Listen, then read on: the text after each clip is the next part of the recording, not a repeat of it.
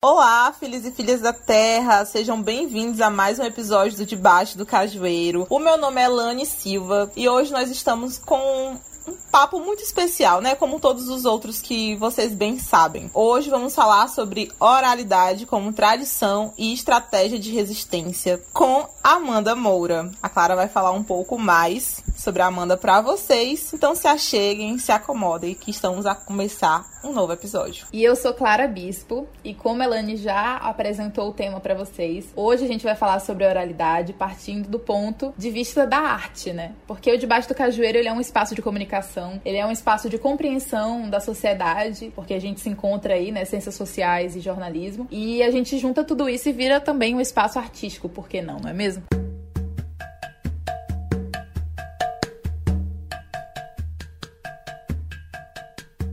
E aí, pra gente não fazer sentido a gente juntar esse tema, é, até porque a gente falou muito sobre, sobre isso nos últimos episódios, no, no, episódio que a gente fala sobre Sankofa, a gente falou muito sobre isso, né? Sobre o que a gente fez é, nos últimos tempos e sobre esses resultados que a gente está tendo agora e sobre como tudo isso é muito fruto da nossa compreensão de ancestralidade, enfim, que não é uma ancestralidade tão distante, mas ao mesmo tempo não é uma coisa de 1500 para cá, enfim. E aí a gente pensou em chamar pessoas que são artistas e que trabalham com oralidade compreendendo a ancestralidade nesse processo. Aí veio a ideia da gente chamar essa gata maravilhosa, que é a nossa convidada, que vocês já viram no título e já viram na, na capa aí do episódio, que é a maravilhosa Amanda Moura, que vou apresentar para vocês resumidamente. Depois, se ela quiser complementar a apresentação dela, fique à vontade, Amandinha. Amandinha tá ali, vocês não estão vendo ela, mas ela tá ali toda trabalhada na emoção. Então segura, gata, segura a emoção, porque assim, é sobre isso.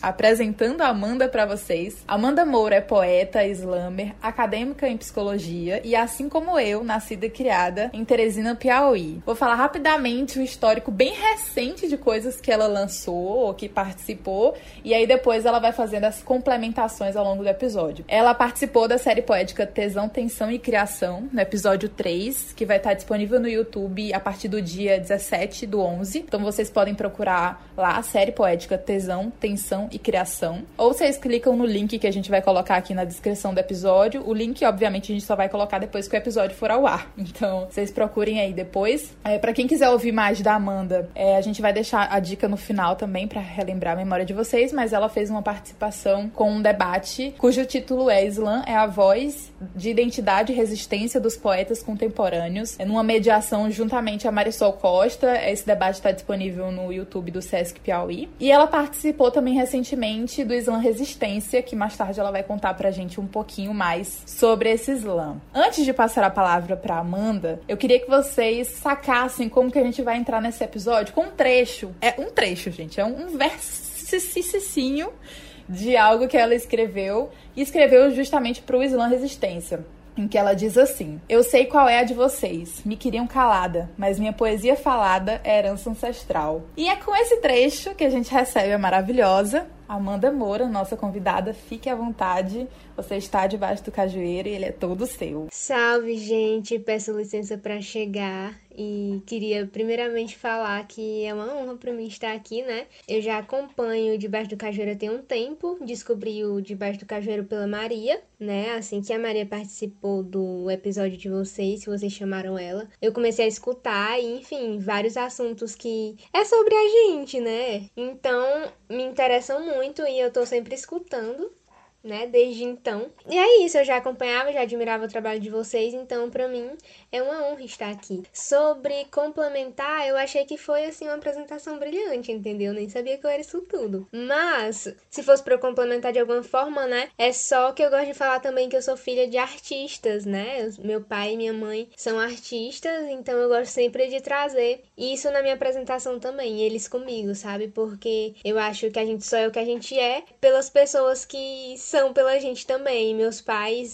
são tudo para mim e me apoiam em tudo, sabe? Eles são meus maiores incentivadores. Então, eu só sou o que eu sou hoje, sabe? Porque eles sempre estão comigo, sempre me apoiam. Então, eu sempre gosto de falar. Amanda Moura, filha de artistas, de dois artistas, enfim. E é isso. E, e outra, né? Porque, assim, é muito essa questão da nomenclatura, né? Por exemplo, meu pai é formado em artes visuais pela UFP, mas minha mãe não é. Minha mãe não é, sabe? Minha mãe é, terminou ali a escola e pronto. Mas eu considero ela um artista também, sabe? A galera não, porque ela não é acadêmica, não fez, sabe, universidade. Não, não é artista, é artesã. Meu filho, minha mãe é artista. E é isso, entendeu? A arte não mora só na academia, na verdade ela mora mais fora do que dentro. E é isso. Ai, gente, maravilhosa demais. É uma alegria imensa. Inclusive eu tô bem tímida aqui, não sei porquê. Eu acho que é essa coisa, né, de receber aquela coisa de convidados e afins. É, mas mais uma vez, né, seja bem-vinda, Amanda. É um prazer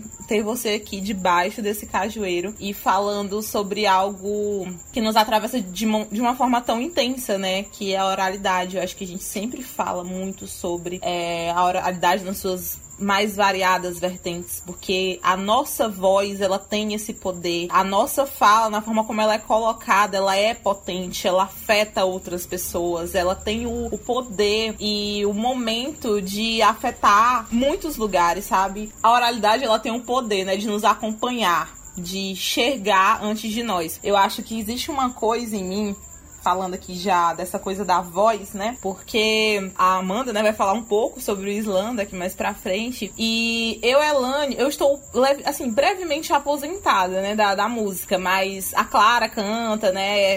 É. Ela canta muito bem, gente. Vocês sabem disso. É, eu também canto. dos melhores amigos, viu? Então.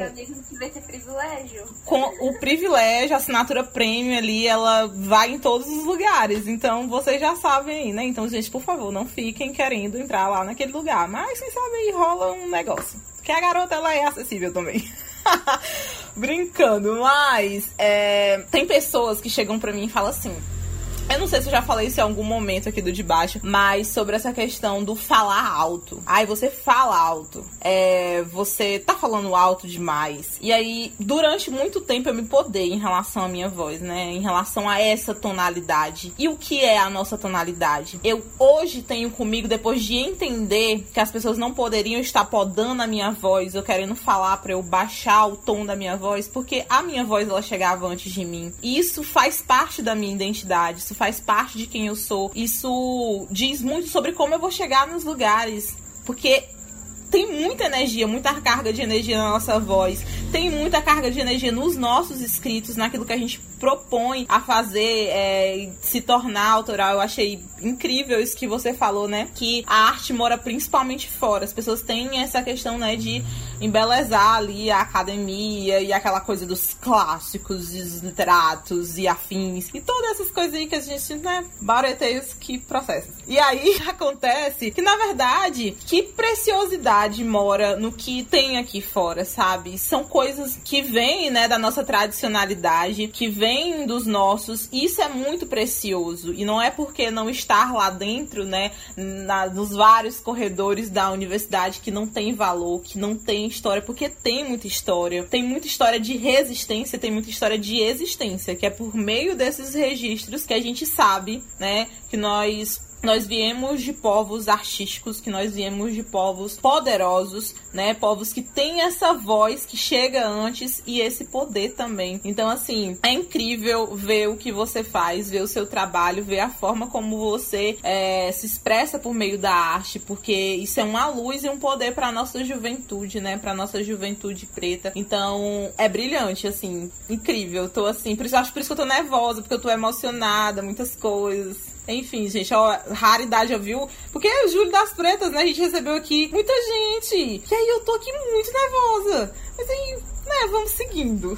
Antes, antes da, da Amanda falar, eu queria fazer um, um, complemento, tanto ao que tu disse, Amanda, como o que a Elaine falou sobre a arte. Quando tu falou sobre a arte ser é, artista ser considerado artista depois de fazer esse processo acadêmico, e acho que eu nunca tinha parado para prestar atenção nisso, porque para mim artista é artista. Independente de. Artista é artista, aquela taca de dicção péssima hoje. Mas artista é, é artista independente de ter passado pela academia ou não. Inclusive porque para mim a arte é, é, é, tem um papel de subversão. E o que que, que que subverte mais do que você fazer algo para fora daqueles muros que a gente sabe que foram elitizados e que são elitizados e que são brancos e que, enfim, seguem uma estrutura que não nos acolhe porque não foi feita pensada na gente, né? E aí eu pensando nisso, também relaciono com o meu curso que é jornalismo que é dentro da grade de. É, que é dentro do setor é, de comunicação social. E o que é a comunicação se não você se comunicar mesmo com o outro? É você passar uma mensagem e a outra pessoa compreender essa mensagem. E aí, como esse processo vai acontecer, independe de textos, independe de você ter lido clássicos do jornalismo, independe de você ser a pessoa mais informada do mundo e etc. Inclusive, é, o meu respeito maior é para as pessoas que se comunicam comunicam de forma oral e de forma é, a se comunicar mesmo, a fazer-se ser compreendido, tipo,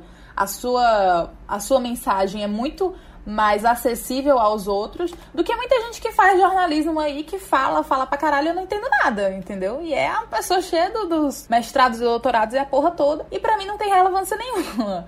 É, falando isso justamente porque dia desses a gente, eu tô pagando uma disciplina que se chama Teoria do Jornalismo, Teorias do Jornalismo, e eu tava lendo um livro que inclusive falei pra caramba desse de ler esse livro num dos últimos episódios. E aí eu li o livro e de um autor, de um jornalista branco, é, e todas as referências que ele colocou eram referências brancas, obviamente, né? Porque, enfim, ele tem que falar do povo dele mesmo. E aí ele falou sobre Kemet, eu acho que, inclusive, ele não falou usando esse termo, porque, enfim, Egito, né? É, para quem não sabe, sempre pode ter alguma pessoa, algum ouvinte novo. Kemet é o nome original do Antigo Egito. Então, a gente, quando se refere aqui ao Antigo Egito, a gente fala Kemet. E aí ele falando sobre Kemet, é, referenciando apenas como se a única contribuição de Kemet é, tivesse sido os papiros. E, e literalmente o papiro é a forma mais próxima do que a gente usa atualmente na hora que a gente vai registrar as coisas, né? Na escrita. Mas é, é, eles retratam como se fosse uma coisa irrelevante e ignoram outras coisas que são muito mais relevantes, como por exemplo a comunicação oral, que para mim é talvez o maior portal e a maior, o maior sistema de resistência mesmo de povos ao longo desse território. E estudando teorias do jornalismo, ele me pediu para escrever um texto, o professor pediu para escrever um texto sobre alguma das teorias, ou então sobre a história do jornalismo. E aí eu peguei e eu não consegui escrever nada além daquilo que eu tinha pesquisado um dia antes, que era justamente sobre a comunicação oral, usando como referência os jellies ou os domas. Jellies e domas são nomeações dadas a um, um, papel específico de uma pessoa em uma comunidade, que eu esqueci agora, comunidade Mandé, se não me engano, esse é o nome, que é uma comunidade de África. E os Jellies, os Domas, eles também é, estão presentes em outras comunidades com outros nomes. Basicamente, o papel dessas pessoas, e também é um papel que não é designado através do gênero, não são só homens, mas o papel dessas pessoas é de preservar a história daquela comunidade repassar adiante a história e as tradições tradições daquela comunidade através da oralidade. É, essas pessoas elas são conhecidas como griots aqui no Ocidente. E griot é uma palavra colocada pelos colonizadores, acho que franceses, não sei, mas algum colonizador botou esse nome, griot, que referencia criado. Então a gente subverte um pouco esse nome e é, relembra nomes como Jelly, Doma ou Jeliba também, Jelibá, é, para poder referenciar aí essas pessoas que têm esse papel fundamental. E que para mim não preciso me transportar para África para perceber isso, porque para mim quem faz isso é minha avó, meu avô, minha bisavó. Então, que são guardiões da palavra, que são guardiões da história da minha família e por muito tempo eu coloquei aí nas minhas descrições pelo mundo que eu sou aprendiz de Jelly, porque eu guardo com eles, eu tô aprendendo com eles a guardar a história da minha família também e a história que eu tô construindo hoje. E aí, o que, que é isso se não comunicação, sabe? Mas não é a comunicação que eu tô estudando na academia, é a comunicação que eu tô fazendo aqui fora no mundo e é a comunicação que vai fazer ser preservada a minha história, porque a academia não tem interesse nenhum em preservar a história dos bispos. Eu tenho. Então, assim, trazer pessoas que, que alinham com a gente nisso é muito nesse lugar de que as ciências que a, que a Elaine Estuda é, são muito ínfimas, são muito pequenas diante das ciências que ela faz, que da sociologia que é a vida dela e das coisas que ela estuda dentro da vida dela. E aí isso eu trago para mim, enquanto jornalista, enquanto comunicadora, e acredito que a Amanda faça o mesmo, tanto enquanto acadêmica de psicologia, mas principalmente enquanto artista, independente de fazer curso de, de artes ou não. Então falei pra caralho, amiga, mas assim, agora o espaço é todo seu pra você rebater tudo que eu falei. Fica à vontade.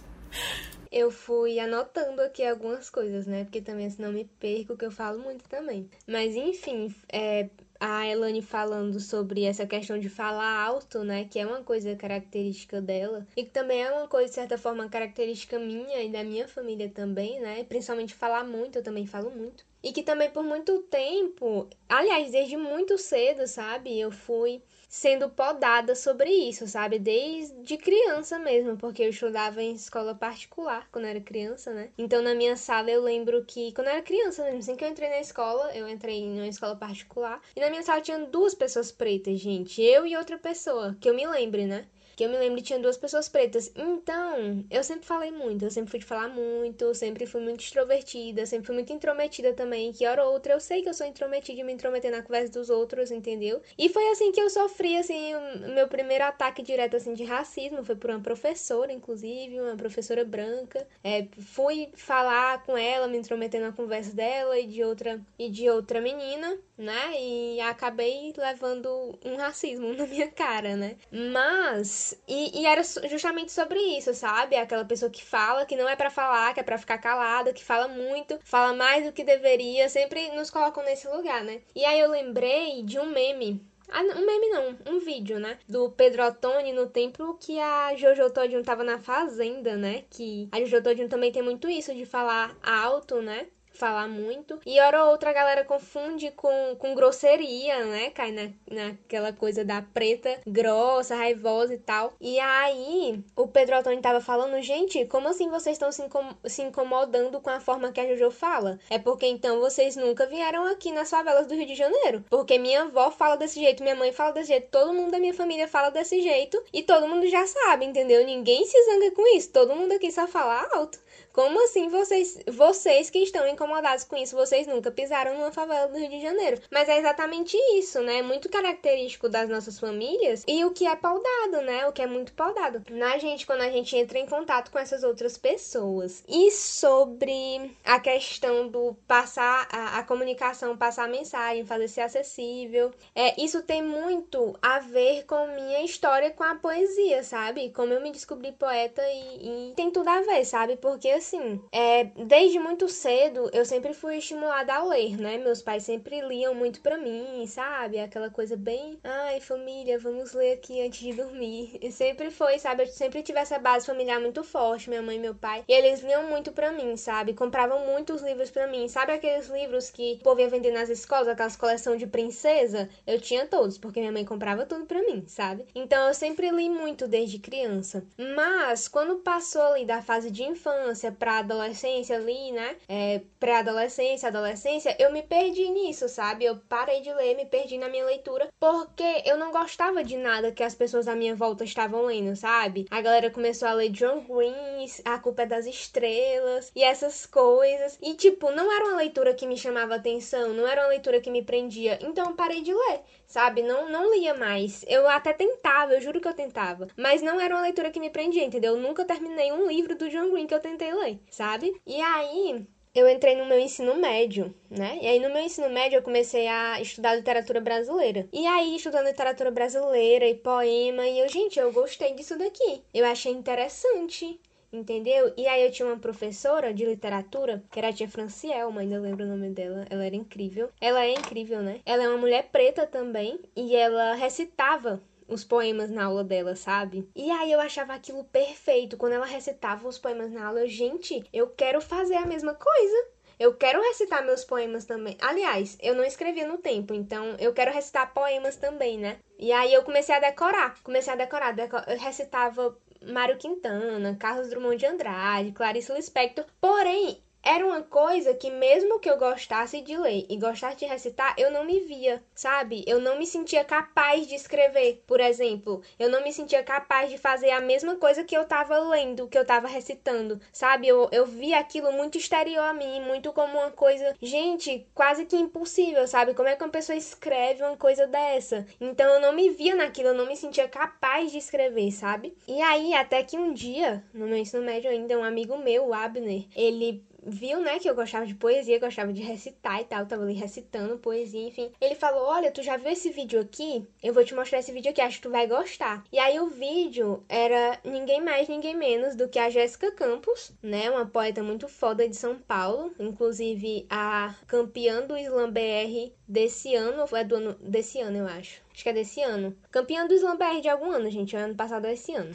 E ela recitando uma poesia não sou racista, sabe? Assim, gritando mesmo. E eu lembro até o começo da poesia, que ela fala assim: Não sou racista, então tire do seu vocabulário todas as palavras imundas e piadas sem graça. Apague do mapa sua linha de raciocínio superior à minha. E aí eu vi aquilo ali, eu, gente, o que é isso? Eu fiquei, sabe, encantada. Eu juro que eu repeti o vídeo muitas vezes, gente. Eu decorei a poesia dela, entendeu? De tanto que eu vi, porque eu fiquei muito encantada. Gente, ela tá falando da vivência dela e a vivência dela tem a ver com a minha vivência. Sabe, se ela tá falando da vivência dela, eu posso falar da minha também, porque eu também vivo muita coisa, eu também tenho muita coisa para falar.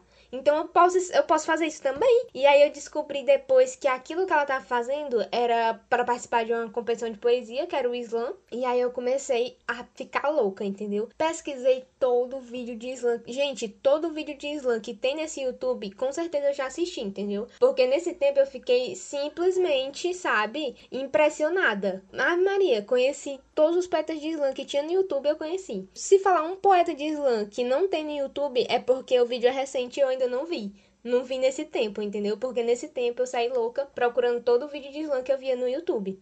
E aí eu comecei a escrever, foi a partir daí que eu comecei a escrever, sabe? Então, tem tudo a ver o meu processo de encontro com a poesia de fato e de me sentir capaz, de me sentir potente para ser uma poeta, para falar das minhas vivências também, tem tudo a ver com a oralidade, tem tudo a ver com o slam também, né? E é isso, é isso. Muito louco. Amiga, explica pra gente o que é slam só rapidinho, pra quem nunca ouviu falar em slam, o que que é? Slam, gente, basicamente é uma competição de poesia falada, né? É uma competição de poesia falada. É importante dizer, né, ressaltar que é de poesia falada, porque vai levar em conta isso, né? Justamente não só o que tu escreveu, mas a forma como tu tá falando, sabe? A forma como tu recita, tua performance. Então isso tudo vai levar em conta. Mas o slam é só mesmo essa modalidade de competição, né? E que reúne essa galera, essa galera da oralidade, da poesia falada, e majoritariamente são pessoas pretas, pessoas que, enfim, estão nesse grupo é, marginalizado, né? São pessoas marginalizadas que participam de slam. Inclusive, as maiores temáticas dentro de slam são essas questões é, sociais, raciais, enfim. É o que você mais encontra dentro de slam, né? É isso, basicamente é isso. O slam é uma competição de poesia falada. E aí, explicando bem rapidamente as regras, tipo, se você é um poeta e quer participar, competir no slam, é, você tem que ter, no mínimo, né, três poesias autorais de até três minutos. É isso que. E uma voz, entendeu? Aliás, nem precisa ter voz. Por quê? Porque em São Paulo já tá rolando a questão do slam. Ai meu Deus, eu não vou lembrar o nome agora. Mas é o slam onde pessoas surdas, né, participam, sabe? E aí tem o, o intérprete de Libras é, pra traduzir. Inclusive nos slams também que estavam ocorrendo online, a maioria que a gente participava tinha intérprete de Libra também. Então é isso, você precisa ter três poemas autorais de até três minutos, né? Tem esse tempo de até três minutos. E não pode ter nenhum acompanhamento musical, não pode ter figurino, nada, é só corpo e voz. É isso que, que acontece no slam. E é isso. Eu pesquisei aqui rapidamente o, o babado do, dos poetas. É para as pessoas surdas e provavelmente mudas ou não. E aí tem apareceu aqui para mim um festival Corpo Palavra, seria esse? Islã do Corpo? Sim, eu acho que é esse, Islã do Corpo, sim. Olha aí, fica aí a indicação já. Arrasa, Elane. Ai, gente, não tem um palco para arrasar hoje, né? Vocês sabem bem.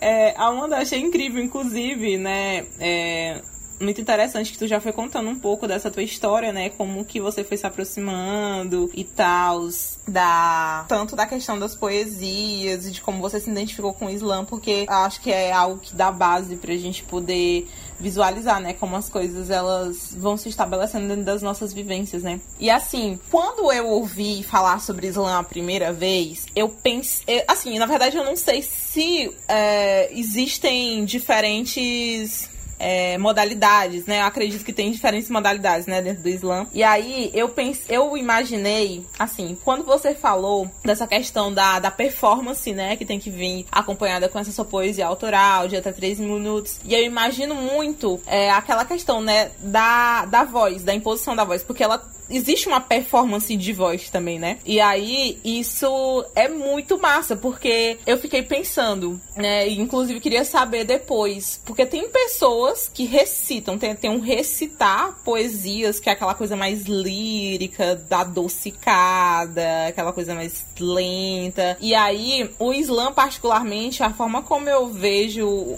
esse banco de expressões me chama muito mais atenção. E eu queria saber até como foi que isso te impactou, porque esse teu primeiro contato foi por meio dessas poesias, né? Desse teu conhecimento em relação à literatura mesmo. E como isso foi se transformando junto com o teu entendimento, né? De consciência racial e afins. Porque eu penso muito, né? Já que a nossa voz ela é podada, esse tom de voz é podado, então no Islã ali se encontra essa potência na na maior tonalidade possível. Então, isso é muito incrível e mexe muito com as emoções também. Então, é, para além dessa questão, né, que eu falei, eu queria saber, além da tua conexão com o Islã, com a tua escrita, inclusive dizer, né, algo que nós já havíamos até falado aqui, não lembro o episódio agora, sobre esse se ver algo, né? A gente nunca consegue se denominar escritora, a gente nunca consegue se denominar artista, sendo que a gente tá fazendo coisas incríveis todos os dias, né? Às vezes a gente precisa que alguém dê um dê lugar para aquilo que a gente faz pra gente poder visualizar. Poxa, eu faço isso. Isso acontece comigo até hoje, né? Tem muita potência aqui no debaixo do cajueiro, né? Tem muitas palavras potentes. Essa oralidade, ela é muito presente. E é louco, né? Quando a gente percebe que tem pessoas ouvindo, tem pessoas sendo impactadas com essa energia que a gente passa aqui. Inclusive, a Clara um dia desse falando, né? Que a, a galera chega com feedback e afins e a gente fica, meu Deus, tem gente ouvindo ouvindo? Sim, tem gente ouvindo, vocês são incríveis. E é muito louco, sabe? Porque a nossa voz ela tem uma potência muito grande. E aí, queria saber, né, como é essa tua relação também com a música, né? Com essa, assim, se tu tem alguma conexão com essa coisa do cantar, é, e como é que tu pensa essa, esses entrelaçamentos, né? Porque vão surgindo outras expressões. Porque essa, essa coisa da performance dentro do slam, é claro que eu você tem propriedade para falar sobre, mas eu queria saber assim, se tem essa, essa mistura das outras expressões, né? Essa mistura do teatro, é, da música cantada, é, uma poesia falada, mas apesar de não ter ali um instrumental, como é que, que funciona essa imposição das outras expressões, né? Era basicamente que eu gostaria de saber. Então, começar pelo meu entendimento, como foi essa tua pergunta, né? Tô indo na ordem, de acordo com o que tu falou, anotei aqui. É, meu entendimento de consciência racial de acordo com como eu fui me descobrindo poeta e descobrindo o Islã, enfim. Gente, foi uma loucura, entendeu? Foi um afrosurto.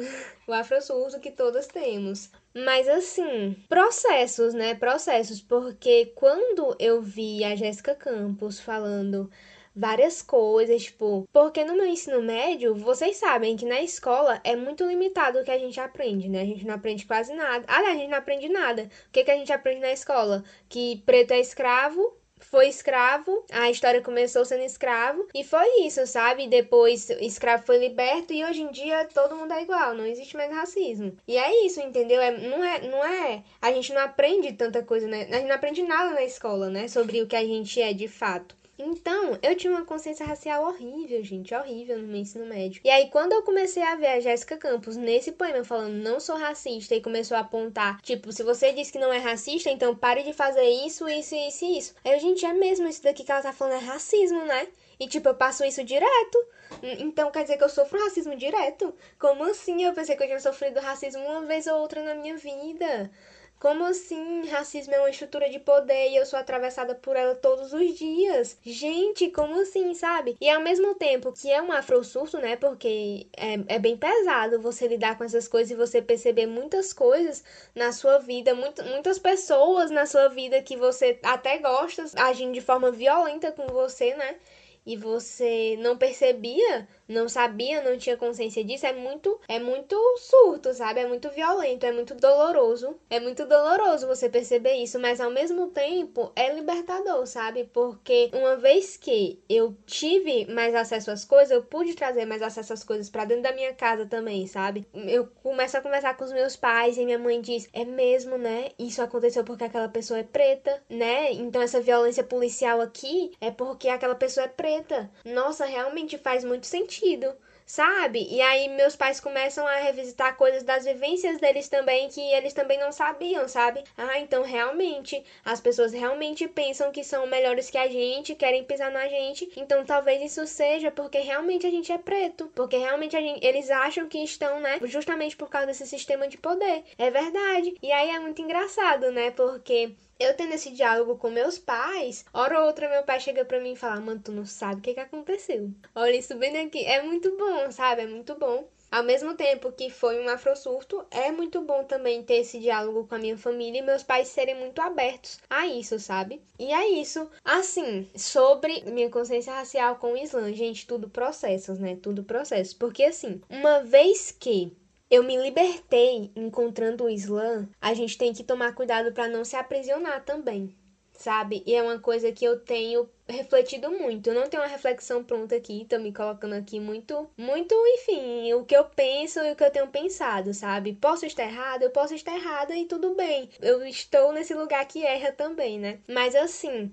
por o Islã ser composto por essas pessoas, né? É, minorias sociais, a gente tá sempre falando muito sobre dor, a gente tá sempre falando sobre as coisas que nos afetam e acaba criando um estereótipo, sabe? A galera, de, a galera começa a, a pensar, ah, poeta de slam vai falar sobre dor necessariamente, poeta de slam preta necessariamente ela vai falar sobre racismo, necessariamente ela vai escrever sobre racismo. Amanda é poeta que compete em slam, pois então só vou procurar Amanda quando eu quiser, quando eu quiser saber sobre racismo, sabe? Quando eu quiser ver uma poesia, uma poesia forte, uma poesia pesada de uma pessoa preta, as dores dela. E sabe, não é, não é assim, eu não quero escrever só sobre racismo, que infelizmente me atravessa. Eu não queria nem que me atravessasse, mas infelizmente me atravessa. E se me atravessa e tem alguém que é para falar sobre isso, com certeza tem que ser as pessoas pretas que tem que falar sobre suas vivências. Mas eu não sou só isso. Eu não quero falar só sobre isso, sabe? E de certa forma, acaba a galera acaba estereotipando muito, sabe? E isso eu tenho refletido muito sobre isso, né? E eu tenho partido de outras, tenho partido de outros outros lugares é, na minha escrita ultimamente, sabe? Eu tenho partido de outros lugares. Gosto muito, gosto muito da poesia, poesia de porrada, como a galera de dentro do Islã fala, né? Que é essa poesia que vai pou, pou, pou, pou, fala um monte de coisa e culpado é branco e é isso.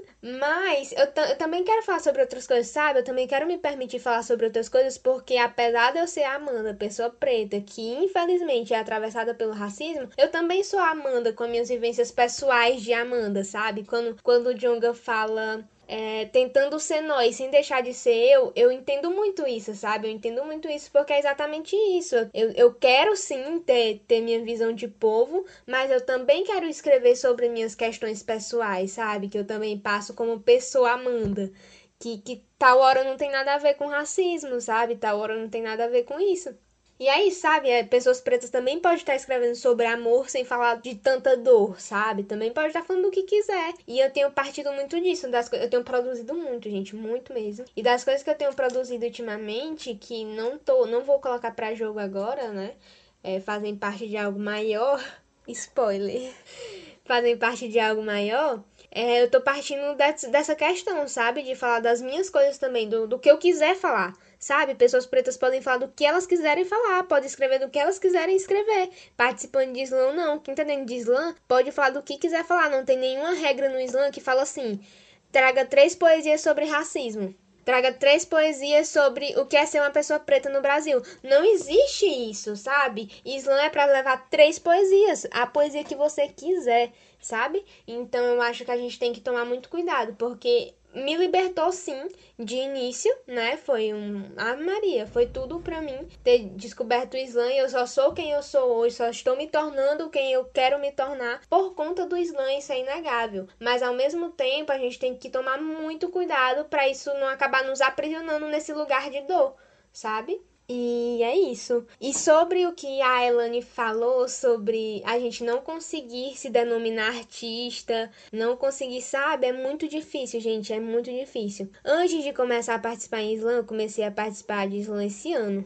Foi, é bem recente. Mas eu já escrevi há dois anos, né? Eu já acompanhava Islã há dois anos. E já escrevia há dois anos. Mas mesmo escrevendo há dois anos, eu não, não dizia que eu era poeta, sabe? Quando alguém perguntava, ah, tu escreve, ah, tu é poeta, eu falava, é, dizendo eu que sou, sabe? Sempre num, num lugar assim, é, talvez eu seja, talvez não seja, e é isso. Sempre me colocava nesse lugar de dúvida, sabe? Será se eu sou mesmo, será se eu não sou? Porque é isso, é muito difícil pra gente se auto autoafirmar como algo, dizer assim, eu sou poeta, sabe? Inclusive eu pensei, é, eu sempre quis fazer psicologia, né? Mas eu pensei, até coloquei no SISU, passei para letras português só por causa do que eu escrevia e eu queria ter alguma coisa, sabe? Pra dizer assim, ah, eu, eu, eu sou, sou acadêmica de letras português, digamos assim, e escrevo. Aí eu posso dizer que eu sou poeta, sabe? E, e, é isso, sabe? É muito difícil, é muito difícil mesmo. Pra mim é muito difícil, principalmente porque eu sou uma pessoa, gente, que eu me cobro muito,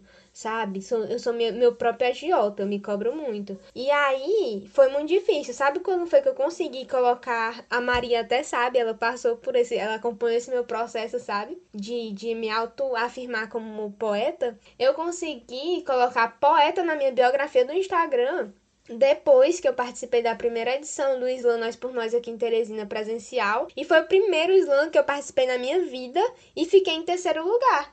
Sabe? Eu só consegui, eu só consegui colocar, não, OK, eu tenho, se alguém me perguntar e ainda foi assim, vou colocar aqui poeta, se alguém questionar, ah, poeta de quê? Aí eu já tenho uma coisa para dizer, não, eu sou poeta, eu fiquei em terceiro lugar.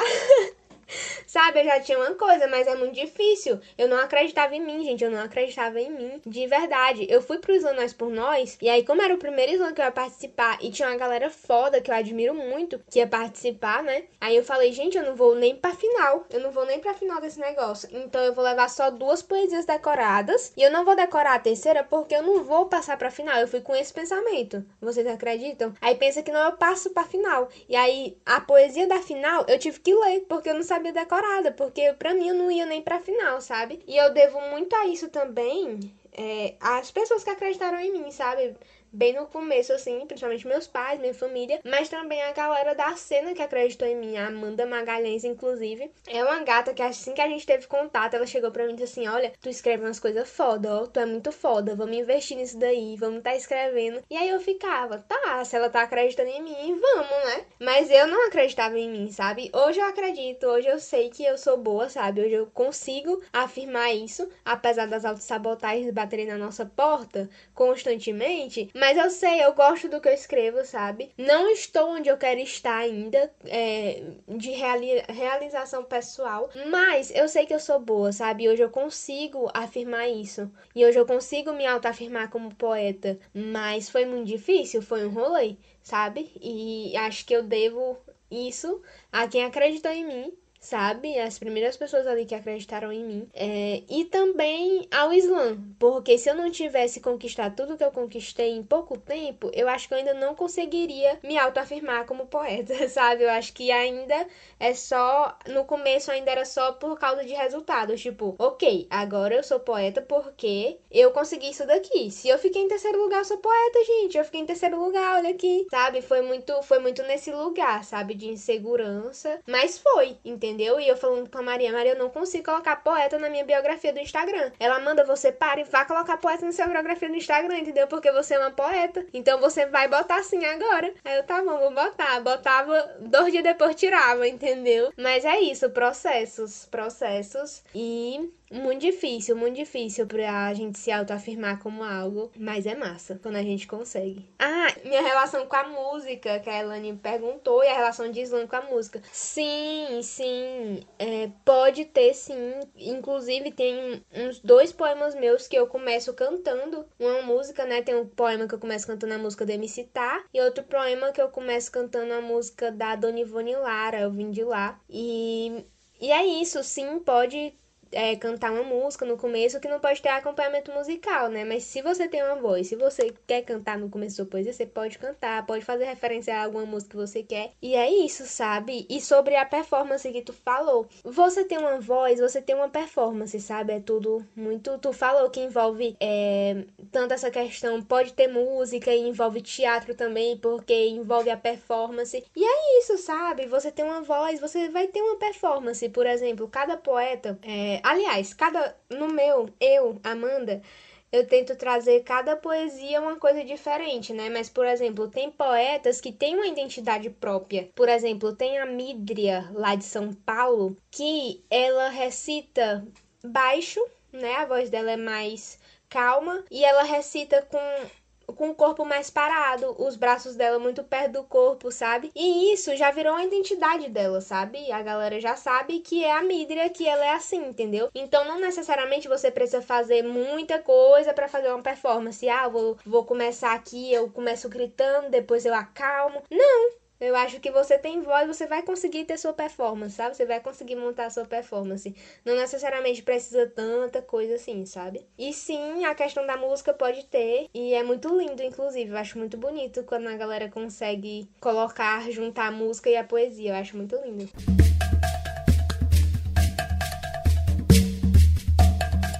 Amei. Muitas coisas a dizer. Vou tentar ser sucinta. porque as gatas nem iam falar nada, mas aqui já tô falando horrores. É. Amiga, falou muitas coisas que são muito massas. E inclusive, eu ia fechar a minha fala é, referência nesse rolê das músicas. E a gente vai voltar para esse assunto de música já já. Mas aí eu queria é, começar com as anotações que eu coloquei aqui. É, primeiro, começar com o seu encerramento, que foi sobre essa construção de processos, de ainda tô me vendo, ainda tô me construindo e etc. Paz. E aí, cara, sim, isso é uma coisa que nos atravessa. Inclusive, tem um episódio que a gente fala sobre isso, que é o episódio. É, e eu não sei fazer nada, eu acho que é esse o título. Depois eu, eu coloco na, na referência para vocês, na descrição pra para vocês ouvirem o episódio. Mas é o episódio Eu Não Sei Fazer Nada, onde a gente reflete justamente sobre a nossa desvalorização e como isso realmente ainda Quer dizer, como isso também é consequência do racismo que a gente vive, como a gente não consegue reconhecer valor no que a gente faz mesmo. Inclusive, inclusive citando uma outra amiga minha, que é a Camila, que ela é formada agora enquanto jornalista, tá com o diploma dela bem linda. E aí, só depois dela passar anos dentro da, da faculdade e ter entregue, ela só conseguiu botar que, que é jornalista na bio depois que ela recebeu o babado lá do diploma. Tipo assim, a gata entregou o TCC, tirou a nota alta e mesmo assim ainda não conseguia. Tipo, mesmo depois de entregue, ela não conseguia colocar que era jornalista, mesmo trabalhando com isso, ó há um tempo. Então, assim, realmente são processos e são processos que, infelizmente, são frutos do racismo. Porque se você vê pessoas brancas, eles, eles botam um monte de nome em coisa que eles são nome de coisa que nem existe ainda. Dia desse eu vi um consultor de estilo para homens, não sei o quê. E, tipo assim, ele simplesmente diz o que, que é bom você vestir ou não. Então, assim, se os brancos conseguem se nomear de coisas de profissões que nem existem, por que, que a gente fica se, se sabotando desse, desse jeito? Mas, enfim, aí eu vou usar como referência quem? Uma cantora aí desconhecida que eu achei dia desse na internet, que ela uma vez foi perguntada para onde que ela ia chegar, né? O que, como é que ela se imaginava em um tempo, ou como é que ela se imaginava no momento em que ela tava. E aí ela colocou assim: é,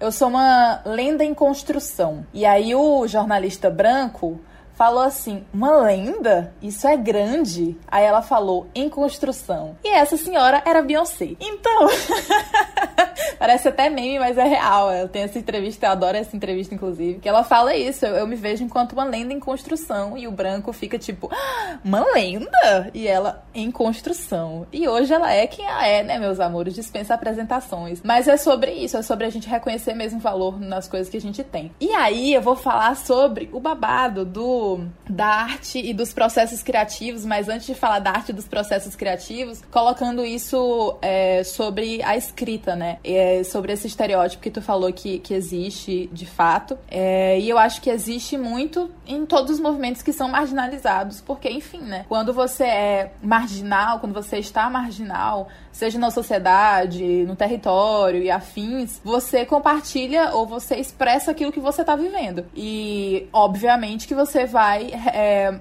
passar dores se você estiver vivendo essas dores. Mas é muito importante isso que tu falou sobre a gente ser muito mais do que isso. E é muito importante, inclusive, quando a gente vai olhar pelo espectro racial, porque a gente sempre volta para 1500 e a nossa história não começou ali, cara.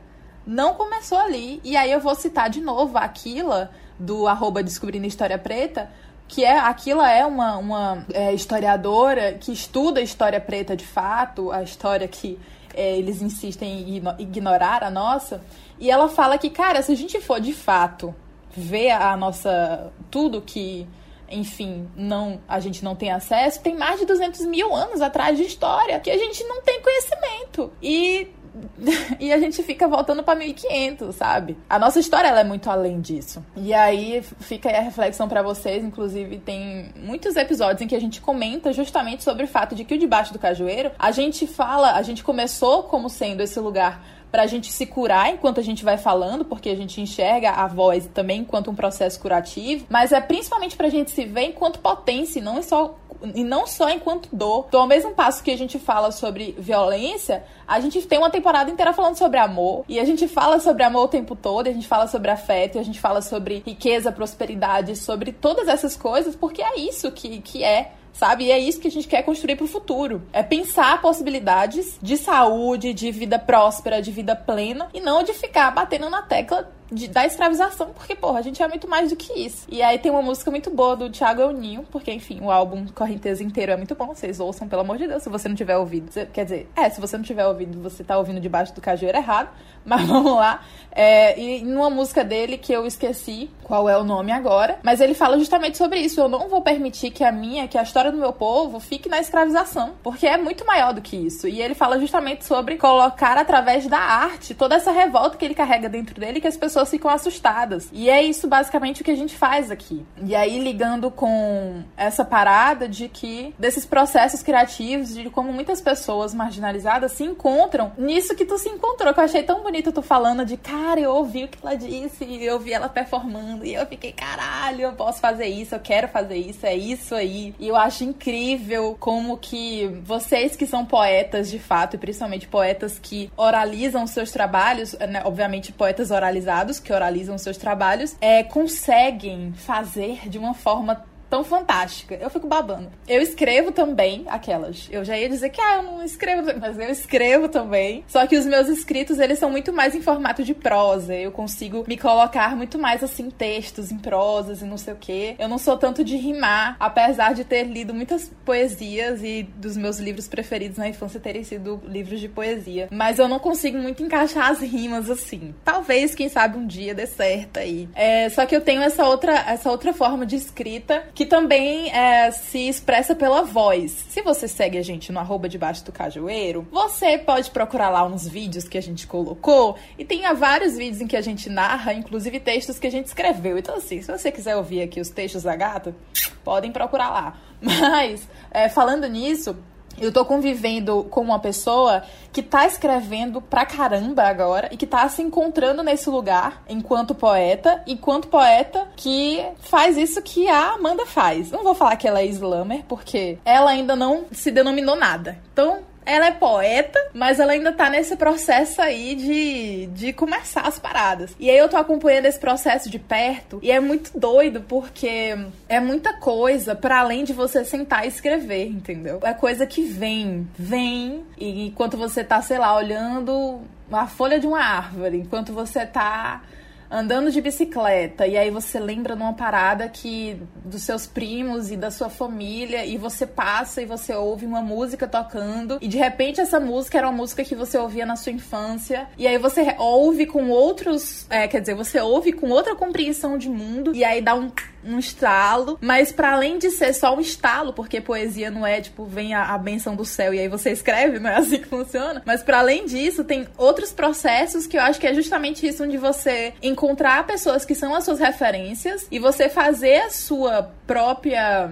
identidade é fruto disso que é a sua história e que enfim, né? É de onde você veio, e aí eu coloquei aqui algumas coisas. É, que são as suas referências musicais, é, as músicas que você escuta, Uh, o próprio movimento hip hop, eu acredito, posso estar errado, depois você me corrige, Amanda. Mas o slam tá dentro do movimento hip hop, né? Porque o movimento é uma coisa muito abrangente, é como se fosse um guarda-chuva, guarda muita coisa dentro. É, então a, a, própria questão do hip hop que é imensa, é, tem muitas referências de família. Achei lindo que você com, começou falando da sua família. Tem as referências, as referências dos amigos, dos lugares, principalmente por onde você passou. E a gente aqui que é do Nordeste e tal, a gente acaba entrando em contato muito com a galera do Sudeste, né? Que, que enfim, é, tem mais. Como é? Alcance, mas a gente tem muita gente foda aqui também. Então eu queria que você comentasse justamente sobre esse processo de escrita, de produção, de como é que funciona o seu processo artístico para você conseguir escrever algo. É, se você só senta e vai, ou se vem, ou se você ouve e vai construindo como é esse negócio. E principalmente eu queria que você encerrasse, ou começasse, enfim, do jeito que você quiser, falando sobre as suas referências, o que, que você junta para poder fazer o que você faz. Gente, eu amo falar sobre o processo criativo. Sério, e é uma coisa que não me perguntam tanto, sabe? Quando a galera vem conversar comigo, vem, enfim, perguntar várias coisas, entrevista, alguma coisa. A galera não me pergunta sobre o meu processo criativo e eu amo falar sobre o meu processo criativo.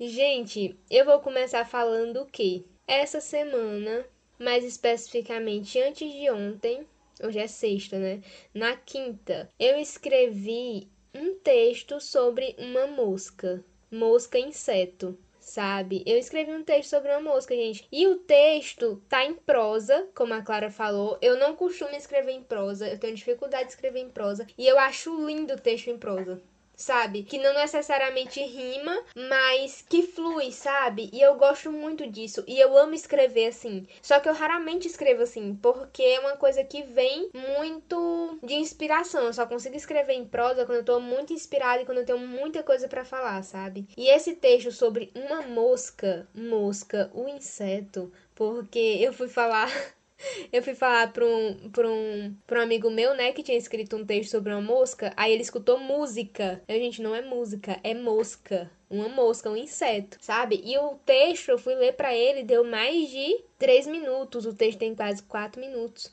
E assim, ficou, na minha opinião, ficou incrível. Ficou, assim, um dos meus melhores textos, sabe? E é sobre uma mosca, gente. Não sei nem se cabe ler aqui, né? Porque é muito grande, mas tem muito essa questão também, apesar de ser um texto em prosa, é muito presente a oralidade, entendeu? Porque tal hora no texto eu tô imitando a mosca, tal hora no texto eu tô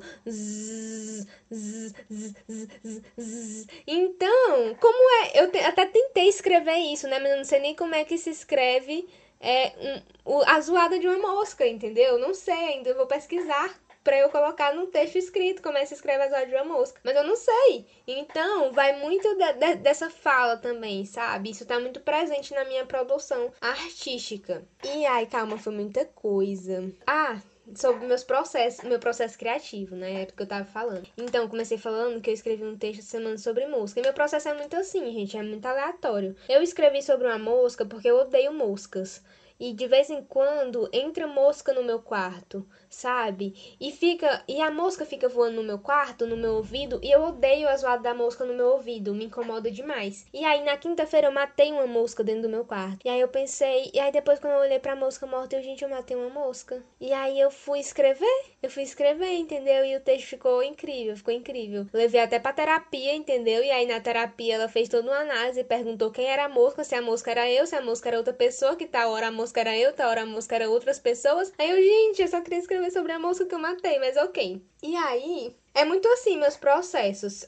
Às vezes eu tenho uma ideia né? Tem uma ideia, o conceito, tipo, nossa, quero escrever sobre isso. Eu acho que um texto sobre isso fica bom. Por exemplo, a poesia da Xanana, que foi o último vídeo que eu postei, se eu não me engano, ele não veio todo de uma vez sabe? Eu tive a ideia de escrever sobre a Xanana que é uma flor típica daqui, né, da região Nordeste, e a, a galera considera mato, tá ligado? A galera nem sabe que o nome é xanana, a galera olha e diz, ah, mato, porque nasce realmente em todo lugar. Gente, xanana, tem uma xanana em todo lugar por aqui, entendeu? Realmente nasce em todo lugar, mas pesquisando depois sobre a xanana e, e conversando com a minha mãe, sabe? Porque aqui em casa nasceu uma, eu tive a ideia porque aqui em casa nasceu uma no pé do muro no pé do muro, sabe? E aí tá aqui, entendeu? Minha mãe rega sempre ela, mas ela nasceu no pé do muro. Ela não, ninguém plantou, ela nasceu no pé do muro, sabe? E aí, conversando com a minha mãe, minha mãe falou assim: eu, eu não sabia o nome da planta, né? Eu só gostava muito, porque ela é toda amarelinha e dá muita flor, muita flor. É um, cresce um mato e dá muita flor, né? E eu gosto muito de flor. E aí, eu conversando com a minha mãe, minha mãe falou assim: Tu, tu sabe que planta é essa? Eu falei assim: Não.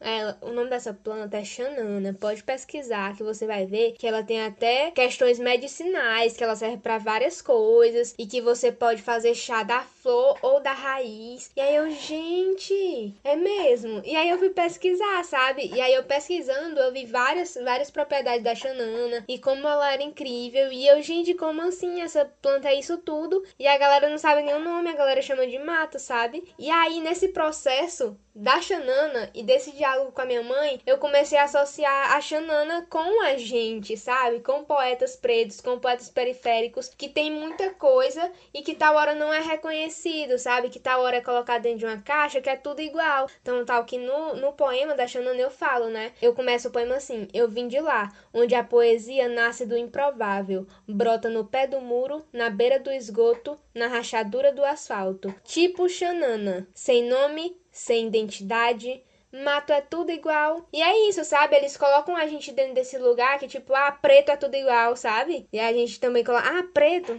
ah, preto é tudo igual, sabe? Eles colocam muita gente nesse lugar também e que não, não sabe nem das nossas potencialidades, sabe? E a gente tem muita potencialidade, assim como a Xanana tem. E aí eu comecei a associar, gente, faz todo sentido, então vamos escrever aqui. E aí eu comecei a escrever e eu, e eu escrevi esse primeiro trecho que eu falei aqui para vocês, né? Só que aí depois eu fiquei parada, sabe? Eu fiquei assim, gente, eu não consigo escrever mais. E aí, nesse tempo, inclusive era esse texto que eu queria levar pro tesão, tensão e criação. Era esse texto que eu queria levar, sabe? Eu tava escrevendo pra levar pra lá, só que eu não consegui escrever a tempo sabe? Eu não consegui terminar a tempo. Eu escrevi a primeira parte e depois eu fiquei travado. Depois, gente, eu não tenho mais nada para falar, mas para mim ainda não está finalizado, sabe? E aí depois de um tempo, com outras conversas com meu pai, sobre minha avó que faleceu esse ano, né? A mãe dele, minha avó Patrocina, que inclusive eu falo dela no poema. Eu acho que eu tava escutando. Enfim, meu pai gosta de falar muito dos pais dele. É, ele fala muito que ele aprendeu com meu avô, com a minha avó, receitas da minha avó, várias coisas, sabe? E assim, é, eu acho que eu tava escutando um álbum do, se eu não me engano, do Gilberto Gil, ele tem um álbum que é com músicas nordestinas, sabe? Que ele canta músicas nordestinas. Eu não lembro o nome agora do álbum, mas eu, eu tava escutando esse álbum aqui em casa enquanto eu lavava louça. E aí eu não, eu acho que o nome da música era Pau de Arara, eu não lembro. Mas na música ele fala mais ou menos que só sai da cidade dele no último pau de arara, sabe? Só saio de lá no último pau de arara. E aí o meu pai escutou e falou: Nossa, essa música bem minha mãe cantava pra mim quando era criança. E a gente começou a conversar sobre minha avó, sabe? E aí foi quando eu desenvolvi a segunda parte do poema, que eu falo mais sobre essa questão da oralidade.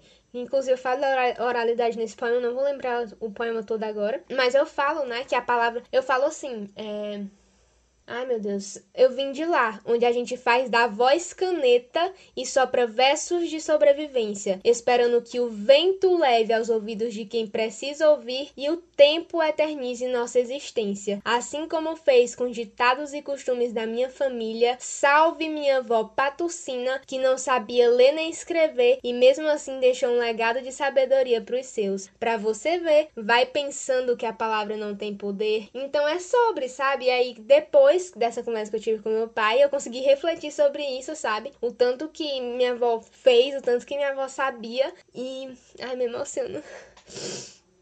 É, o tanto que minha avó sabia e Ai, gente, desculpa. É, e mesmo sem saber ler nem escrever, né, ela conseguiu deixar muita coisa. Sabe? Tipo, ela, ela, fazia receitas só de cabeça, sabe? Todas as receitas dela eram tudo de cabeça, porque, enfim, ela não sabia olhar uma receita. Mas ela decorava tudo, decorava todas as receitas, inclusive algumas se perderam, né? Porque ninguém anotou, e aí foi com ela. Mas ela era muito, muito, muito inteligente, sabe? E, e aí eu quis retratar isso na poesia e dizer que é sobre isso, sabe? Mesmo sem minha avó saber nem escrever, ela deixou um legado de sabedoria pra gente. E aí foi depois disso, né, dessa conversa com meu pai, que eu consegui terminar o restante da poesia. Então, tal hora, tem texto que vem de uma vez, sabe? Mas outros não. Tem outros que são processos pessoais meus mesmo, sabe? De questões que eu vou desenvolvendo e que eu vou pensando e vão sendo construídos. Tem textos que vão sendo construídos. Tem textos que realmente já nascem prontos.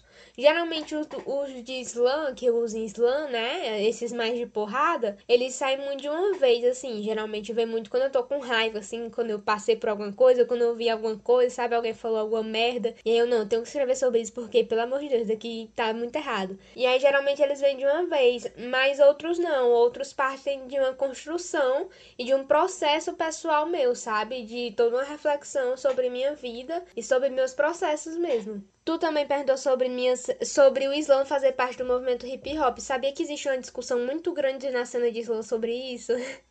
Não tem um consenso, não tem um consenso se o Islã faz ou não parte do movimento hip hop, mas pelo menos aqui, por exemplo, rolou, como eu te falei, a semana do hip hop aqui no Teatro João Paulo II e o Islã estava inserido na semana do hip hop, sabe? Foi uma das das coisas. Então, para mim está bem próximo, mas tem pessoas que acham que não, e, enfim, não tem um consenso na cena de Islam sobre isso, né? Mas eu acho que está próximo sim. E sobre minhas referências, nossa, assim, minhas referências. Tenho muitas referências, eu me inspiro e tenho como referência muitas pessoas, principalmente as pessoas que vieram antes, sabe? E quando eu falo antes, não necessariamente pessoas que já morreram, mas pessoas que, que abriram caminhos, sabe? Que eu só estou aqui, só conquistei o que eu conquistei por causa dessas pessoas, sabe? As pessoas do movimento hip hop, inclusive, daqui de Teresina que estão aí há um tempão, sabe? A galera do, da Trinca, a galera da reação do gueto, que preparou o caminho para que o Islã pudesse acontecer, sabe? Para que tivesse uma cena firme, para que tivesse uma cena com pessoas que escrevam, enfim. Mas assim, minhas primeiras referências de escrita foram de São Paulo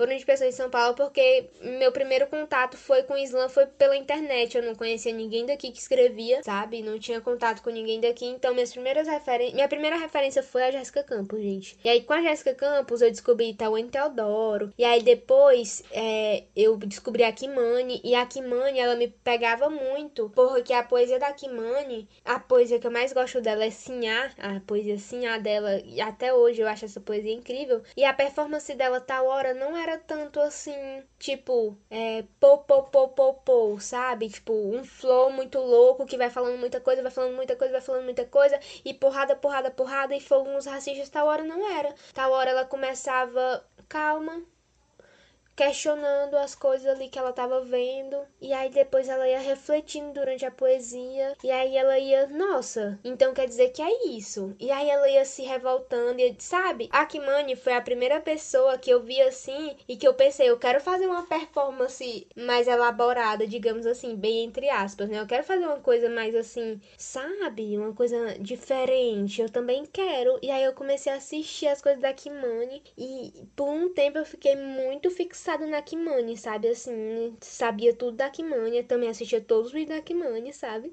E é muito louco que hoje em dia ela me segue no Instagram. Gente, quando ela me seguiu no Instagram, eu tive um surto, sabe? Porque assim, eu estava participando do slam do Grajaú, que inclusive foi o slam que eu ganhei duas vezes, né? Ganhei ganhei a primeira vez e aí depois na final, né, que foi com todos os ganhadores, eu ganhei para representar eles na Copa das Favelas, que ainda vai acontecer, vai acontecer próximo ano, a Copa das Favelas de São Paulo. E a Kimani era a jurada surpresa, né? Eles disseram assim, ó, tem esses jurados aqui, mas tem uma jurada surpresa que vocês não vão ver ela não, mas ela vai dar nota. Aí OK, né? E aí eu recebi tudo 10 essa jurada surpresa. E aí depois, mensagem no meu Instagram. Começou a me seguir, me parabenizando, dizendo que tinha gostado muito e que tinha me dado só 10 e que ela era jurada surpresa. Eu, gente, socorro! só foi o susto, sabe? É muito bom quando você é reconhecido de volta por pessoas que você admira, sabe? Mas depois que eu comecei, eu entrei na cena local, né, que eu comecei a ter contato com as pessoas daqui, minha primeira referência foi a Amanda Magalhães. Eu sempre falo isso, ela sabe disso, porque eu sempre falo dela. Por quê? Porque a Amanda é uma gata foda. A Amanda faz muita coisa. E dentre essas tantas coisas que a Amanda faz, a Amanda também escreve, só que ela não é de Islã também, sabe? Ela não, não, não se coloca pra Islã também, mas a Amanda também escreve. E a Amanda é atriz, entendeu? Então, quando a Amanda chegou pra mim falando assim: Olha, tu escreve muito bem, tu escreve muito bem, tudo que tu escreve aí é muito bom, mas vamos, vamos ver essa performance, vamos ver como tu pode recitar, sabe? Fala que foi assim me encaminhando, falando assim: Olha, tu pode fazer isso, vamos mudar a forma que tu tá recitando aqui, tu tá vendo que tu tá recitando tuas poesias todas iguais? Vamos mudar, vamos fazer uma de um jeito, o que que tu quer? E isso eu levo pra minha vida, entendeu? Isso que a Amanda me falou eu levo para minha vida e para minha vida artística. Minha vida artística se baseia nessa frase que a Amanda me falou. O que que tu quer passar com essa poesia? O que tu quer passar? Qual é a emoção que tu quer passar?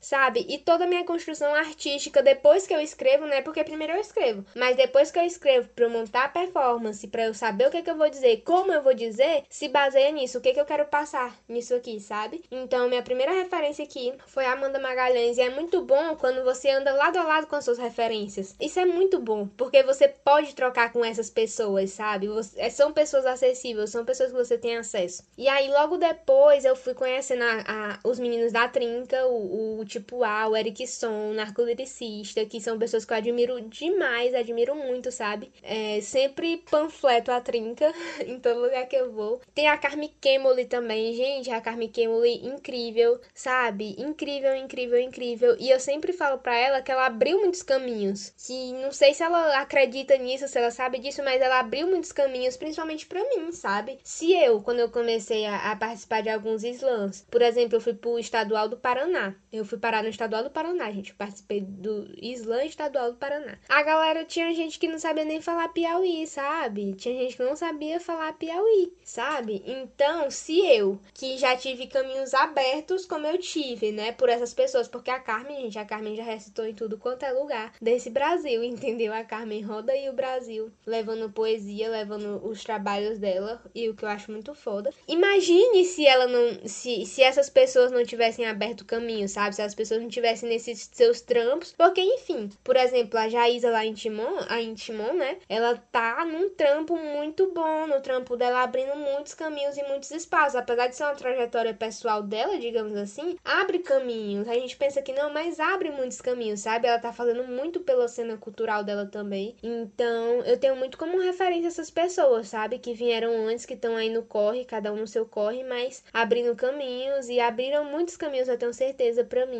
que cheguei agora, né? Querendo ou não, é, entrei na cena esse ano, mas só conquistei tudo que eu conquistei porque, enfim, os caminhos estavam abertos, senão seria muito mais difícil. E como referência de escrita, hoje em dia, assim, eu me baseio muito na Riane e na Carol da Alfarra. E tô lendo, gente, eu tô lendo Conceição Evaristo. Eu tô terminando Olhos d'Água. Gente, pelo amor de Deus. Essa mulher, quando, quando eu comecei a ler o livro dessa mulher, primeiro que eu não consigo ler mais de um conto assim direto, né? Eu tenho que ler um conto e eu tenho que parar. Eu, calma, Vamos respirar, vamos internalizar aqui o que eu acabei de ler, entendeu? E tem sido uma referência para mim também, Conceição Evaristo, Riane Leão e Carol da Farra. São pessoas que eu gosto muito, muito, muito da escrita, sabe? E gosto muito, tenho gostado muito de Conceição Gente, Conceição Evaristo é gigante, é incrível. Meu sonho é conhecer Conceição Evaristo, ainda vou conhecer Conceição Evaristo. Anotem isso, está gravado nesse podcast, entendeu? Porque, gente, gente, esse livro que eu tô lendo dela é muito profundo, sério. Ela consegue fazer, escrever coisas muito profundas e causar em ti reflexões muito profundas de uma forma altamente simples. E de uma, de uma forma muito doce. Eu tava acompanhando as leituras dela as leituras dos textos dela no Instagram, né? Vez ou outra eu entrava, porque sempre era uma porrada na minha cara. E aí ela tem uma escrita muito forte, muito firme, Mas ela, você vai ouvir ela falando, é uma coisa assim, que parece um, uma flor, um, um, uma nuvem, um negócio. Primeiro que ela tem aquele cabelo de nuvem, aquela nuvem crespa na cabeça dela. E aí ela fala daquele jeitinho, com aquele sotaque mineiro, ficou, meu Deus, maravilhosa. Inclusive, eu tava, tu falou sobre ela, mas antes de, de tu citar ela, eu tinha lembrado de uma frase que tinha sido associada a ela. Não sei se foi ela que falou, se tiver sido ela que né? Mas é uma frase que dizia sobre que não era sobre ser o primeiro, mas sim sobre abrir caminhos. E faz muito sentido quando tu fala sobre isso, que é sobre abrir caminhos, independente de você ter sido o primeiro ou não. É sobre dar continuidade a algo que já estão fazendo há um tempo. Eu tô ouvindo. Hoje, no dia que a gente tá gravando, foi o dia que a Beyoncé lançou. Gente, vocês estão vendo que eu sou fã da Beyoncé. Enfim, ela lançou uma música nova que ela tava segurando no, no, no cofre há muito tempo, que chama Be Alive. E a música é, é uma música pra casar com um filme que fizeram agora sobre a Serena Williams e a irmã dela, eu acho. E aí nessa, nessa música. Eu não sou muito de me emocionar com música em inglês, não, porque eu gosto de entender o que a pessoa tá falando. E aí, música em inglês eu tenho que ler tradução, acho um saco. Mas nessa, as músicas da Beyoncé são Beyoncé. E aí, nessa letra em específica, ela fala sobre. Ela começa a música falando: é tão bom estar vivo. E aí, ela dá sequência à música e ela tem um trecho específico que é: eu carrego muitas milhas comigo e eles vão querer saber onde eu cheguei. E eu interpretei essa frase, esse esse trecho justamente com eu carrego comigo uma, um corre que não é de hoje. Uma estrada que não está sendo construída agora que tá aí, ó, há muito tempo. E os que vieram antes vão querer saber até onde eu consegui chegar para passar o bastão pros da frente. E aí é sobre é sobre exatamente isso, entendeu? E tem outra música que ela lançou, só que foi ano retrasado, eu acho, ou foi ano passado, não, não me lembro mais, que faz tanto tempo que ela não, não lança música, que é Bigger, que foi a música, uma das músicas lançadas pro filme Rei Leão. E em Bigger ela também fala que eu vou ser a raiz e você vão, vocês vão ser a, a, a árvore, vocês vão ser os frutos. E é sobre isso, sabe? Esse, esse processo da gente tá dando continuidade para quem fez antes, para quem veio antes. A gente chamou a Amanda não só por ela ter essa proximidade com a gente, de estar tá aqui junto, da gente fazer parte da mesma comunidade, mas entendendo que ela, assim como a gente, faz parte desse futuro que a gente está construindo e de um futuro que a gente tem consciência de que não seria possível se não fossem as pessoas que vieram antes. Que foi isso que a gente falou no episódio de Sankofa. De tudo que a gente faz hoje e que a gente faz pensando no futuro, a gente não, fa não faria sentido se a gente não tivesse reconhecido quem veio antes. E aí é muito, muito forte quando tu fala sobre esse rolê de que eu não estaria aqui se Carmen não tivesse aberto os caminhos, se a galera da Trinca, não, se os meninos da Trinca não tivessem aberto os caminhos e tantas outras pessoas que abriram e que continuam abrindo, porque é sobre é, continuar fazendo arte, vivendo no território em que a gente vive, tendo a compreensão racial que a gente tem, porque uma coisa é você viver nesse território diaspórico sem entender quem você é, e outra coisa é você viver entendendo quem você é, e entendendo onde você tá. E aí você sente uma raiva e fodida, enfim. E aí você continuar vivendo. E aí tem um cenário político que fode a nossa vida. E tem muita gente que é muito boa, que é artista muito foda e que às vezes desiste ou larga porque não tem reconhecimento financeiro mesmo, monetário, não recebe dinheiro para fazer aquilo que uma galera que sem talento faz e ganha milhares e milhões. Enfim, então tem tantas, tantas questões. E aí tu falou sobre as tuas referências, que também são as minhas referências, apesar de, de eu não ser slumber ou rapper e não sei o que, mas referências na escrita e referências artísticas e de luta também. É, por que não, não é mesmo? E aí são referências, são homens, mulheres, são pessoas não binárias também que constroem o, o os movimentos e que estão com a gente abrindo aí o rolê. É incrível, maravilhoso. E aí eu vou puxar o encerramento, porque a, a, gente começou a gravação, a Amanda falou, gente, eu não. Eu não sei o que dizer, não, entendeu?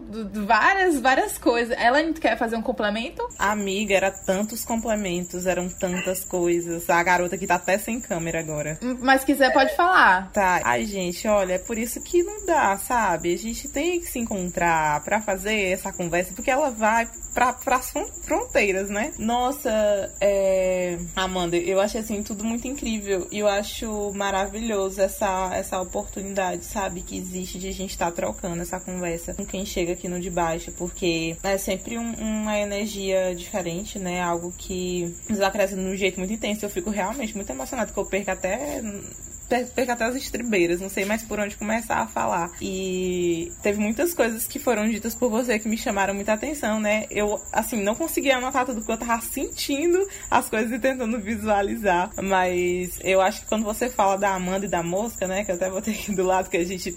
Eu, meu Deus do céu, eu quero ouvir, eu quero saber que história é essa, eu quero ler, porque eu fiquei muito curiosa, né? E aí eu tenho certeza que vocês que estão nos ouvindo também ficaram. Então, quem sabe vai ter um Amanda E a Mosca aí no Instagram. Fica para as promessas de sempre, mas dessa vez a gente vai tentar cumprir como a gente vem fazendo. Então, assim, é, eu acho muito incrível isso que você fala, porque é muito louco isso de ser artista, né? É muito louco isso de ser uma pessoa criativa. Apesar de muitas das vezes a gente não se considerar é, uma pessoa criativa dentro daquilo que a gente faz ou daquilo que a gente está construindo. Então, eu né, tomando partido disso que você falou, né, sobre algo que a até por muitas das vezes nós falamos e comentamos aqui no de baixo, que é falar que nós estamos e somos para além das nossas dores, que a gente pode falar sobre qualquer coisa e vocês bem sabem, porque a construção disso é sobre, é, a, como vocês ouviram aí num, num, episódio de amenidades, né, da Elane que tava louca por prata, queria furar a orelha, a garota, botar um pincel. E aí essas coisas, das nossas vontades, dos nossos desejos, eu acho que quando eu fui pesquisar por Islã, fala também de um, uma parte do Islã que é. Ai, pera, deixa eu ler aqui. É que pode falar sobre dor, amor, natureza, família. E quando você fala, né, disso de ter olhado pra moça, de ter matado a moça e pensado em algo a partir dali, isso é muito incrível, porque mostra que é, nós temos essa, esse imaginário para além daquilo que as pessoas nos limitam para sermos, né? Então, existe um, um processo criativo, como você bem falou, né, muito intenso a partir daí. E é muito bonito, muito incrível ver você falando sobre isso, mostrar como vem se dando a a sua construção, porque é uma construção futurista, como nós a gente vem falando aqui, né, no, nos últimos episódios, dessa nossa noção de futuro, do quão importante é falar sobre as nossas potencialidades para construir esse futuro que não é um futuro de dor, né, e nem esse passado que é de dor, apesar de ela existir, de ela ter existido. É, quando você falou da, da sua avó, assim, muito fofa, muito linda. E eu me identifiquei muito, sabe? Porque a minha família, né, a família da minha mãe, é uma família de mulheres pretas, a minha avó também, o meu avô. E poucas pessoas na família da minha mãe são alfabetizadas, né? As que não são alfabetizadas são semi-analfabetas semi ou analfabetas. E é, assim, louco pensar o quão potente é essa oralidade. Você a trouxe de um jeito assim incrível, né? Dessa oralidade com a nossa ancestralidade, porque toda a história da minha família ela é perpassada por essa oralidade, né? É, pelas histórias que me foram contadas quando eu era criança e da necessidade que eu tenho de fazer esse registro, né? E nós vamos construindo esses registros de maneira diferente, né? Você tá construindo o seu registro, a sua história, a história da sua família, da sua forma, né? Com as suas maneiras de se expressar dessa comunicação que você estabelece com os seus pais, com as pessoas que estão ao seu redor. Isso é muito incrível, isso é muito potente, porque essa energia, né? Você falou também no, no início, bem no início de algumas das suas falas, de que as nossas famílias, elas têm é, isso da, dessa potência da voz, né? Dessa, desse tom de voz mais, mais grave, aquela coisa de, de alto daquela energia, porque realmente é isso, sabe? Assim, a família da minha mãe é uma energia que vem realmente da voz, pela forma como as pessoas falam e se expressam e riem, aquela risada espalhafatosa e a forma como isso vai se construindo, né? Costurando aí nas histórias. E assim, é maravilhoso. Então, eu achei incrível você falar sobre esse teu processo criativo, como isso vai se dando. Inclusive, é, eu acho que uma das melhores coisas, inclusive eu sempre falo, que existia uma Elane antes do Debaixo do Cajueiro e uma Elane agora como Debaixo do Cajueiro. Porque tanto nessa, nessa construção, né? Que eu aprendo muito com a Clara, a gente aprende muito juntas. Sempre que vem alguém aqui, é um aprendizado diferente, até um despertar. Porque você falando da sua experiência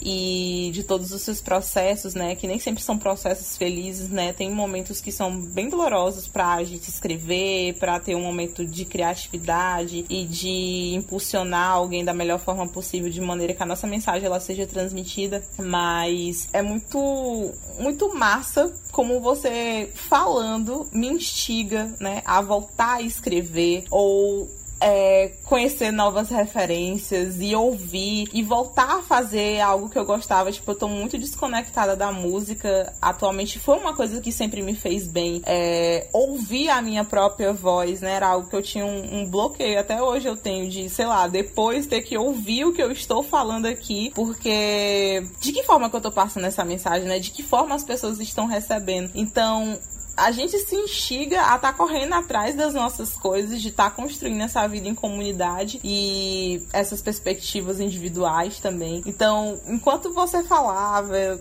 eu, assim, fui revisitando várias e várias outras coisas, e aquela vontade de escrever e de revisitar as músicas nas suas mais variadas expressões. Então, assim, eu te agradeço muito. É, é brilhante a forma como você se expressa, a forma como você faz o que faz, com a delicadeza que faz. Isso é incrível, sabe? Eu acho que é algo que realmente nos traz sustento para para pensar que a gente está construindo o futuro, sabe? Que a gente está se organizando, que a gente está fazendo alguma coisa e não só pela gente, né? Sempre pelas outras pessoas, pelos nossos, pela nossa comunidade. Então, assim, eu tô muito feliz, de verdade, muito emotiva também.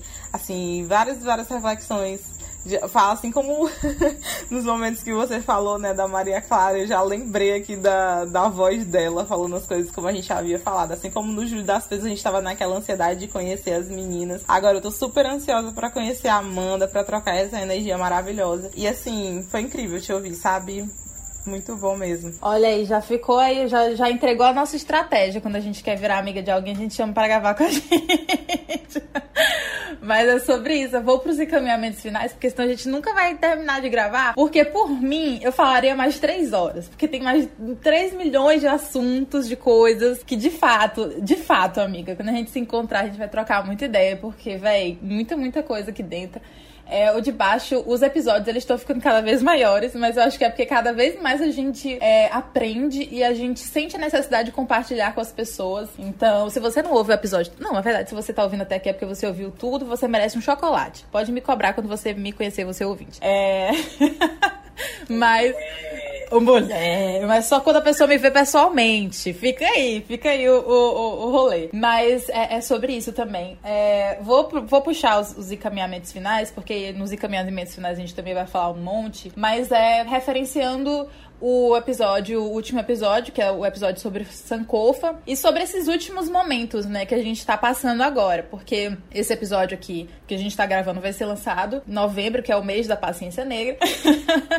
e que pra gente, quando a gente foi pensar nos episódios de novembro, a gente pensou em falar algo que de fato a gente tá vivendo, que é esse olhar para Sankofa, né, que é esse olhar de Sankofa, que é você olhar pro passado para você construir de fato o futuro e de como a a gente faz isso através da oralidade, através da comunicação, através da arte, porque no de baixo também tem muita arte, e enfim. E aí tem uma frase que é uma frase acho que muito conhecida pela nossa comunidade, que eu queria que você comentasse e comentasse em cima de do que você faz mesmo, porque é sobre fazer. A frase é da a, uma frase muito associada a Catiúcia Ribeiro, porque ela fala pra caramba isso, inclusive eu também tô falando muito por causa dela. A frase é: O futuro é ancestral.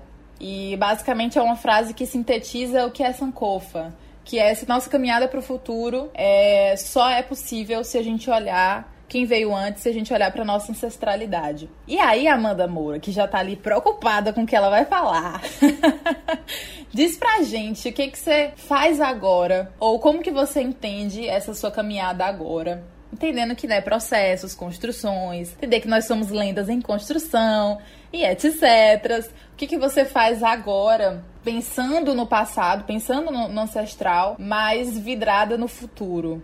Para você, o que, que é isso do futuro ser ancestral? Comente. Mulher, que responsabilidade. O que é isso? Lenda em construção.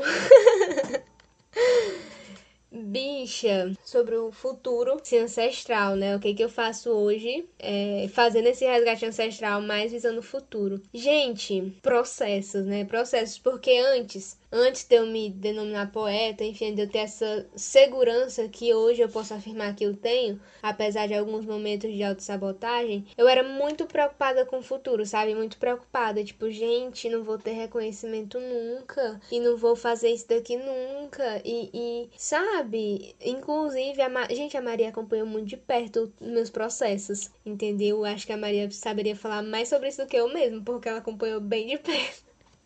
Mas assim, eu era muito preocupada com esse lance de futuro, sabe? De ser muito incerto. Eu sou uma pessoa ansiosa, gente. Aí chega um negócio chamado futuro, que eu não sei o que, que vai acontecer. Aí eu fico, meu Deus, o que, que eu vou fazer da minha vida, entendeu? Mas eu acho que depois, quando você passa por todo esse processo. Eu tenho passado por esse processo, né? Não vou dizer que, enfim, eu sou a melhor de todas, porque eu não sou. Tenho feito esse meu resgate ancestral agora também. Na verdade, é bem recente também, sabe? Se for parar pra pensar, é bem recente. Eu ainda sei muito pouco.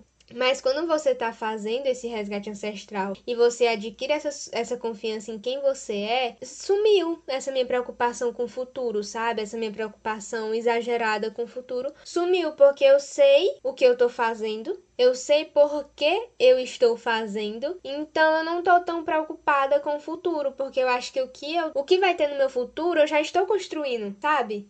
Eu tô construindo, então eu acho que eu só posso esperar coisas boas, entendeu? Eu tô profetizando só coisas boas pro meu futuro, só sucesso, sabe? Só tudo, sabe? E sobre ser ancestrais do futuro, é exatamente isso, né? Do que, do que a gente tava falando, muito isso do que a gente tava falando, sobre mesmo, mesmo sendo algumas vezes, né? Algumas pessoas podem olhar e pensar, algumas pessoas de fora, na nossa comunidade, digamos assim, pode olhar e pensar, ah, uma trajetória pessoal e pronto. Mas a gente sabe que não é só isso, sabe? E eu eu fico muito emocionada quando, sei lá, alguém chega para mim e fala: Nossa, tu é um, uma referência para mim. Tu tem me inspirado a escrever também, sabe? Uma vez na semana do hip hop, é, que eu, eu, ajudei a organizar o slam, a Aira, a Aira Dias, né? Vocês, vocês estão ligados? A Aira, ela, ela ganhou, acho que não lembro qual foi a colocação dela, mas ela ganhou lá, tava no pódio do slam, né? E aí, quando eu fui dar parabéns pra ela, ela falou: Tu é uma referência para mim, sabia? E aí, gente, eu chorei, eu chorei, entendeu? Porque porque eu acho a Ara uma pessoa incrível. A Ara é uma referência para mim também, entendeu? Então ela chegar para mim e dizer assim: Olha, é uma referência para mim de escrita. Eu fiquei como? Não aguentei, entendeu? Então eu acho que a gente fazendo o nosso, apesar de ter sim, eu acho que a gente deve ter sim esse compromisso com o nosso povo, mas a gente fazendo o nosso, a gente trilhando o nosso, nosso, nosso caminho, a gente também vai abrindo caminhos e a gente também vai inspirando e despertando isso em outras pessoas. O que eu acho muito lindo, sabe? Eu não sei lidar com isso ainda sério. Mas é isso. E eu tô muito de boa com o meu futuro, sabe? Eu tô muito de boa, porque eu sei que o que vai vir são coisas boas, que eu estou destinada a coisas boas no meu futuro. E que é isso, eu tô, tô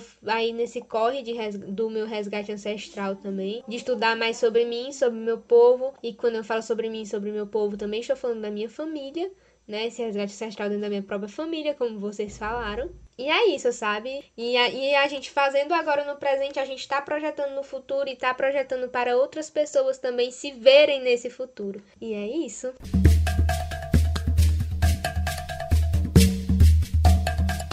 Linda, deusa, rainha maravilhosa.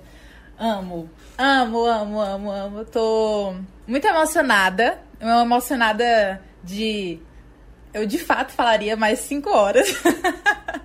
porque muita coisa, muita coisa. E tem tantas outras coisas é, a serem ditas, porque é sobre essas nossas construções mesmo. É, vou puxar o encerramento, depois da Elane fala, né? Ah, eu queria falar tanta coisa, mas enfim. É, finalizando toda essa, essa nossa conversa, que quem sabe a gente não traz de volta em algum momento, é incrível que pessoas tão jovens como a gente, que a gente consiga ter essa noção, essa consciência e esse comprometimento que é para com, pra com a comunidade, mas que é principalmente para com a gente. Porque eu acho que tudo começa dentro da gente, né? É uma transformação que ela acontece dentro. E aí ela vai se expandindo. E aí quando a gente tem compromisso com a gente, a gente consegue se comprometer com o outro. E como é que eu vou me comprometer com o futuro da minha família se eu não tiver um compromisso em me manter saudável para eu conseguir fazer isso, sabe? E me, me manter viva, em me manter saudável mentalmente, fisicamente, etc. Se eu não tenho compromisso com isso, eu não vou conseguir me comprometer com nada. Então o começo é esse. E eu acho muito incrível que a gente consiga se articular de várias formas, de várias vertentes e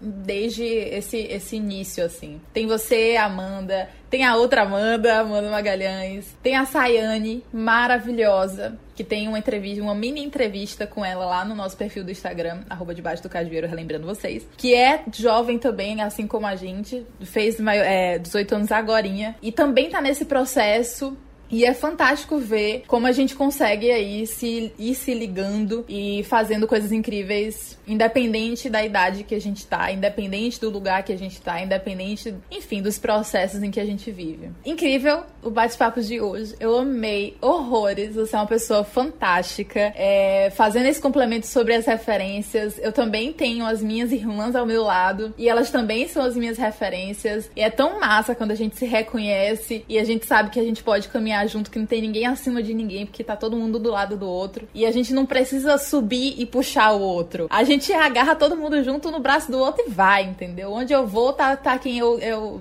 tá comigo. É que nem a Camila fala. Onde tem espaço para mim, tem espaço para os meus. E é sobre isso, entendeu? É, é, você é nossa referência também, assim como as outras pessoas que passaram por aqui, assim como as outras pessoas que irão passar. E eu, assim como a Elane, já quero pegar bem aqui o meu papel, a minha caneta e começar a escrever. Vou só esperar para ver uma mosca, entendeu? Para poder vrá. E também talvez eu faça sobre um calango, que é para ter uma diferenciação aí nos textos. Mas é, é, é sobre essa inspiração. Espero que vocês, ouvintes, tenham se inspirado também. Comecem a escrever loucamente, entendeu? A performar, a descobrir outras formas de fazer arte e, e, principalmente essa arte aqui, a gente sabe que é muito mais potente quando tá fora dos muros e dos livros e etc. Não é mesmo? Elane, você tá online? Como é? Quer dizer alguma coisa? Online sempre, meu amor. Ei, ai gente, olha, eu tô muito, muito, ave Maria. Assim, quando um negócio é assim, nem importa se é uma hora da manhã, se é duas horas, se é três horas, se é quatro horas, elas amanhecem o dia, elas cantam junto com o galo. Ai, Amanda, muito obrigada, sério, é, foi incrível construir esse, esse diálogo contigo, sabe? E ver tudo que tu tá fazendo, essa forma que, que vem, essas inspirações e processos criativos e de tudo, sabe? Eu tenho certeza que nós vamos ter ainda muitas coisas para construir daqui para frente. É realmente isso que você falou. Acho incrível de dizer que o futuro tem sim algo bom para nós, que o meu futuro vai ser lindo, que o meu futuro vai ser potente, que vai ter energia boa lá. E é isso. Levem isso para vocês, você aí que tá nos ouvindo. Então assim, olha pro futuro e vai. E vai dar tudo certo, gente.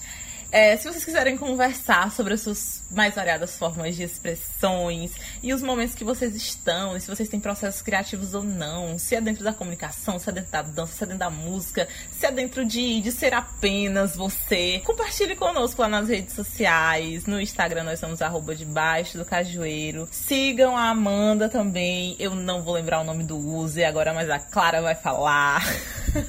Enfim, gente, no Instagram nós somos arroba debaixo do cajueiro e no Twitter nós somos somos arroba DDC Podcast. Então chama a gente pra conversar, nos contem o que vocês acharam aí dessa conversa. E é isso, estamos aqui, estamos no futuro, estamos em todos os lugares. Um cheiro, cheiro amiga, cheiro Amanda, a gente vai se encontrar. E é isso, um abraço bem fortão em você. Amei te conhecer, assim mesmo que virtualmente. E estamos aí pras próximas. Um cheiro pessoal, até a próxima.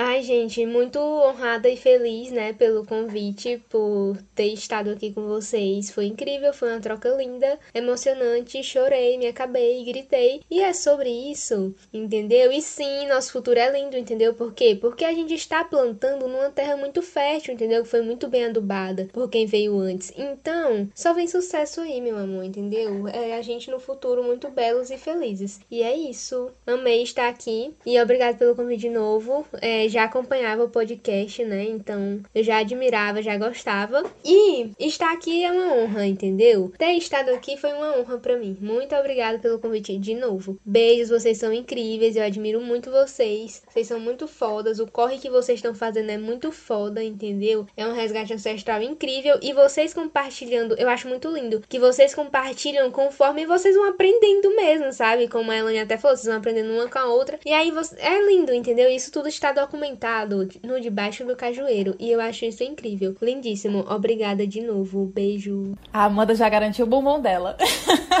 Amiga, faz teu jabá. Conta pra gente qual é o teu arroba do Instagram, mulher, que eu também não vou me lembrar agora. Onde é que as pessoas podem te ouvir? Diz pra gente. Meu arroba do Instagram é um negócio, né? Porque assim, ó, é Amanda Moura. É Amanda com três As no final. Amanda Aí mais dois As. A A Moura. É uma questão, né? Eu nunca mudei porque a galera disse que é fácil, mas eu não acho fácil de falar. Mas tá aí. Amanda com três As no final, Moura. Tudo. E aí, se tiver dúvida, vai na descrição que o arroba dela vai estar tá lá também. É só vocês fazer aquele copia e cola. Amiga, muito obrigada por ter topado, por ter estado, por ter trocado. Você é fantástica. Para você que nos ouviu até agora, também muito, muito, muito obrigada. Fica aí, ouve os nossos outros episódios, conhece a gente nas redes sociais e saiba que o Debaixo do Cajueiro é uma coprodução com a Malamanhadas Produtora, que é nossa grande parceira nessa jornada, que tá aí com a gente nesse processo de coprodução, edição, distribuição dos episódios, para vocês conhecerem mais. A Malamanhadas também vai estar tá aí as referências delas na descrição descrição desse episódio em todos os outros. E é isso, um cheiro e até o próximo episódio.